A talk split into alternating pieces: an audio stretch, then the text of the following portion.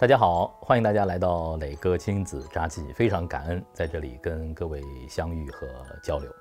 现在呢已经是临近年末了，十二月的月底，一年马上又要从我们身边溜走了。但是呢，我们会迎接好几个不同的节日啊，圣诞节马上就要到了，到了一月份呢，我们将会迎来春节。每年的圣诞节，呃，对我们父母来说呢，都是一个让他们通过节日去了解西方的文化和习俗的。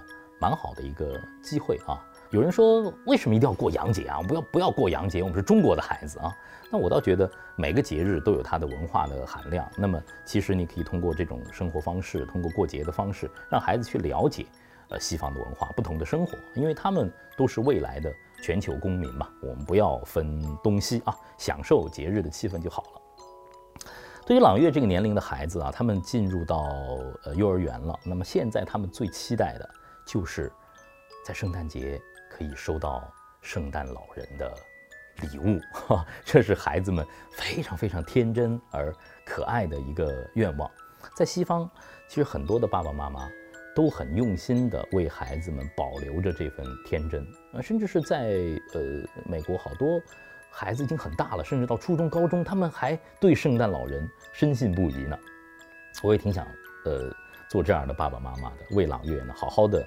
保护这样一个美丽的谎言啊，呃，但是我身边有这个朗月的同学，包括其他的父母会问我这样的一个问题，说：“哎，磊哥，你是怎么样明确的知道孩子在圣诞节期间要什么样的礼物啊？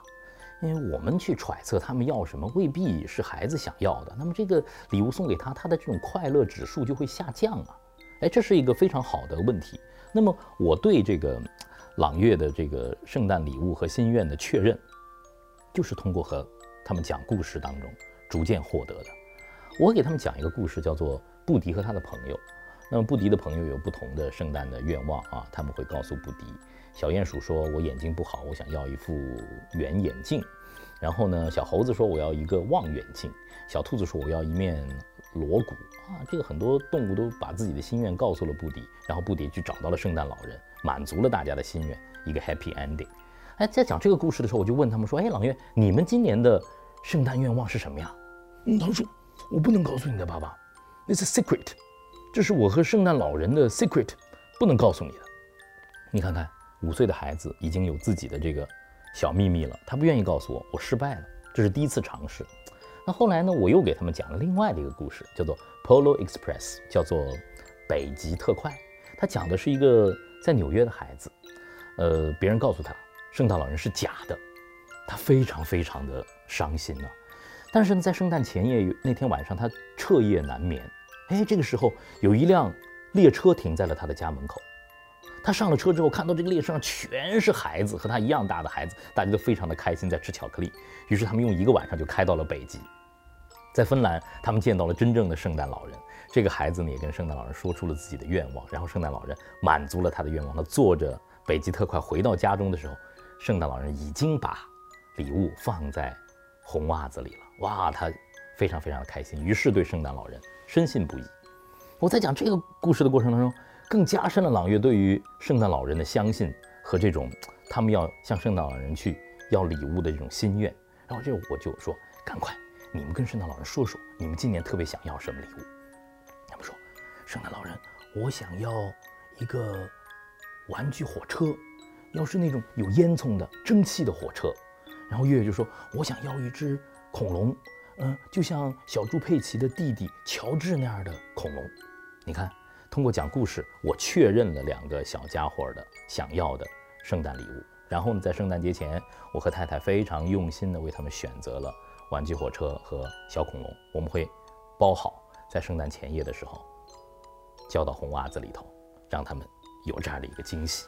我相信他们拿到圣诞礼物的时候会非常开心的。孩子内心深处的那份童真和快乐，有的时候转瞬即逝。我们有多长时间在一生的时间里能够保有这份天真呢？我希望这份天真能够留得长一点。另外呢，在圣诞节期间呢，很多的学校啊。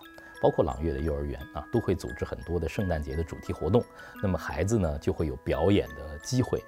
我到今天还印象特别深刻的记得，就是他们在小小班的时候，呃，第一次举行圣诞汇演啊，一群呐、呃蹒跚学步的孩子在舞台上唱响 Santa Cruz Rock 的那一刻，哇，在现场的好多爸爸妈妈真的是老泪纵横啊，呃，印象非常的深刻。我们看到了孩子的成长，孩子成长那一刻是非常美好的，放焰火一样。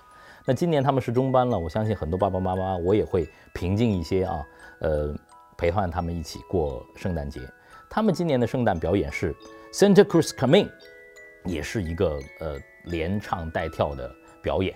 啊，在家里头他们已经跳了好几次了，啊，好像他们又跳女孩的动作啊，月月模仿男生，朗朗呃模仿女生啊，他们在家里头有很多排练。我和爸爸妈妈、外公外婆看的真的是忍俊不禁，呃，很为他们高兴。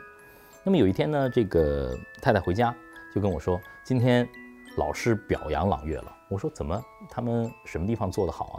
他们说，呃，在整个节目的排练过程当中啊，朗朗是第一个出来完成独立的唱跳的孩子啊，很棒，老师是鼓励他了。那么月月也在朗朗的鼓励之下、带动之下，第二个完成了独立的唱跳。哎，我们都为他们高兴。但是呢，太太说，老师鼓励朗朗的时候，朗朗问了一个问题，说。老师，你不是说我很棒吗？那你为什么不让我当小小主持人呢？你看看这个臭爱现的这个脾气又来了，又要开始嘚瑟了。老师说，我们的主持人啊是要让不同的孩子都有这个登台的机会的。我们能不能把最好的留到最后啊？你别着急。哎，老师回答的很妙哦。但是太太回来呢，觉得好像心里呢有个小疙瘩，他就跟我说。哎你看看，朗朗有这个能力，你能不能跟老师说说，让他当这次这个圣诞节的主持人呢？我是这么跟太太说的，我说我真得好好的夸一夸宋庆龄幼儿园的老师，他们真的很懂孩子，很懂教育。我们不是一直说朗朗都冲得太厉害了吗？我们应该为他踩踩刹车。哎，如果像朗朗这样的太愿意表现的孩子，我们一直鼓励他的话，他会变得。非常非常的骄傲的，他们会恃宠而骄，而我又是一个从小在舞台上被鼓励的孩子。我知道，当你没准备好的时候，你被推到舞台中心，对一个孩子来说是一种什么样的感受？那未必是点燃他，甚至对他是一种抑制。我觉得对朗朗这样的孩子，应该慢一点，延迟满足，让他从观众为别人鼓掌，到舞台的边缘，渐渐当他准备好了之后。